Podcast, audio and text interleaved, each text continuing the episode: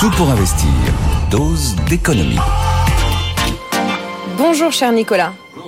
Vous allez nous euh, décrypter la forte hausse des prix du gaz qui a été observée hier. Est-ce qu'on peut directement la corréler à ce qui se passe déjà Celle, au Moyen-Orient? Celle d'hier, absolument, oui, parce que c'est lié à une décision très claire de Chevron, l'américain, qui, sur ordre de l'État israélien, a décidé de mettre à l'arrêt son gisement de gaz offshore à 90 km des côtes israéliennes, en face d'Haïfa.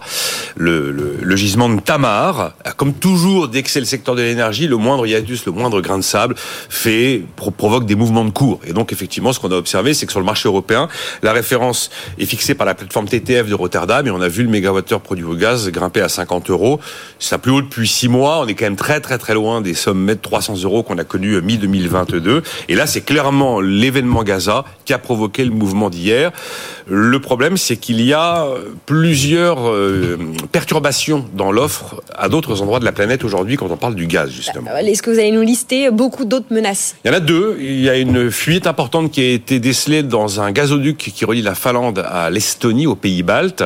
La nouveauté, c'est qu'Helsinki, enfin, à Helsinki, le président finlandais a reconnu hier implicitement que c'était un sabotage un an après Nord Stream euh, et qu'a priori il y en avait quand même pour 50 travaux pour tout ré réhabiliter c'est quand même monumental. 5 mois pardon 5 mois de travaux non pas 5 ans.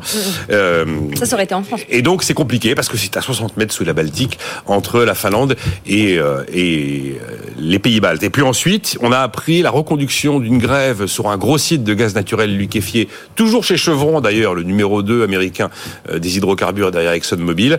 Donc grève en Australie cette fois-ci qui va qui va recommencer euh, mercredi prochain. Mais en même temps, vous prenez le prix du baril de pétrole qui s'est sacrément détendu puisqu'on est redescendu sous les sous les 86 dollars le baril.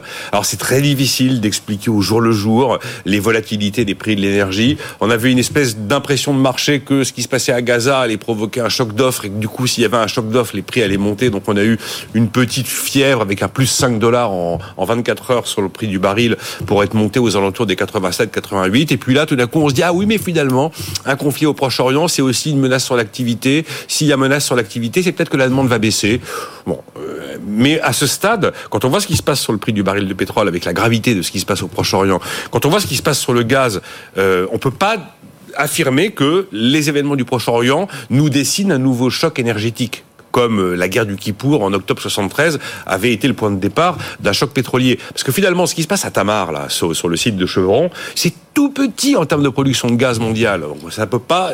Voilà. Euh, J'ai envie de dire que euh, de manière palpable, euh, ce qui se passe sur les champs pétroliers ou les champs gaziers n'est pas en train de nous annoncer un choc énergétique qui serait lié à cette nouvelle tension géopolitique. Bon, donc pas de nouveau. Donc il n'y a pas non, il n'y a pas de choc pétrolier ou de choc énergétique. Évidemment, bon, on est tous dans nos angoisses, dans nos. Ça peut, ça peut arriver. Et pour l'instant, il n'y a pas les éléments pour pouvoir l'argumenter. Hein. Donc pas de choc. Nous ne nous faisons pas euh, au oiseau de mauvais augure. Néanmoins, au bout de l'histoire, on se dit tous que ça va nous toucher euh, au porte-monnaie et à la pompe à un moment. C'est sûr, c'est évident. Quand vous avez, si vous avez un phénomène d'inflation sur les prix de l'énergie, qui a été vraiment le phénomène inflationniste, le premier phénomène inflationniste qu'on a observé, excepté euh, les phénomènes d'inflation sur, sur, les prix des actifs provoqués par les politiques monétaires des banques centrales. Mais ça a été vraiment euh, exogène et provoqué par l'énergie, le début du pic d'inflation. Oui, évidemment, ça finit sur le porte-monnaie. Surtout quand on parle du gaz, parce que vous savez qu'on a une particularité en Europe, c'est d'avoir construit euh, un marché européen, un marché unique européen de l'énergie, selon les, les, théories qui avaient été euh, imaginées par Marcel Boiteux, euh, décédé récemment à l'âge de 102 ans, qui fut le patron emblématique d'EDF au moment de la création du parc nucléaire français. Théorie de Marcel Boiteux qui n'ont d'ailleurs jamais été appliquée à l'époque.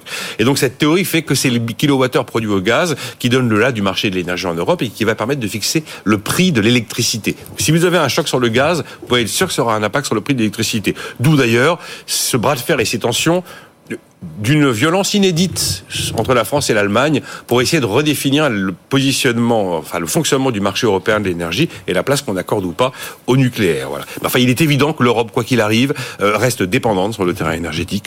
La grosse facture des Européens euh, dans leur déséquilibre extérieur, c'est l'énergie, presque la moitié de notre déficit commercial français. Et, euh, et en plus là, il est vrai qu'on observe que ben, ça se situe dans, des zones en tension, qui sont l'Ukraine, qui sont la l'Azerbaïdjan aussi, un hein, gros fournisseur de gaz pour les Européens. Et voilà maintenant que le Proche-Orient s'y met. Donc il n'y a pas de signaux de crise, de choc énergétique actuel, mais on n'est quand même pas à l'abri euh, d'un phénomène inflationniste. Voilà, on surveille cette hausse du prix du gaz, évidemment, comme les éventuelles autres hausses côté euh, pétrole, toute la journée sur notre antenne. Merci beaucoup, Nicolas Dose.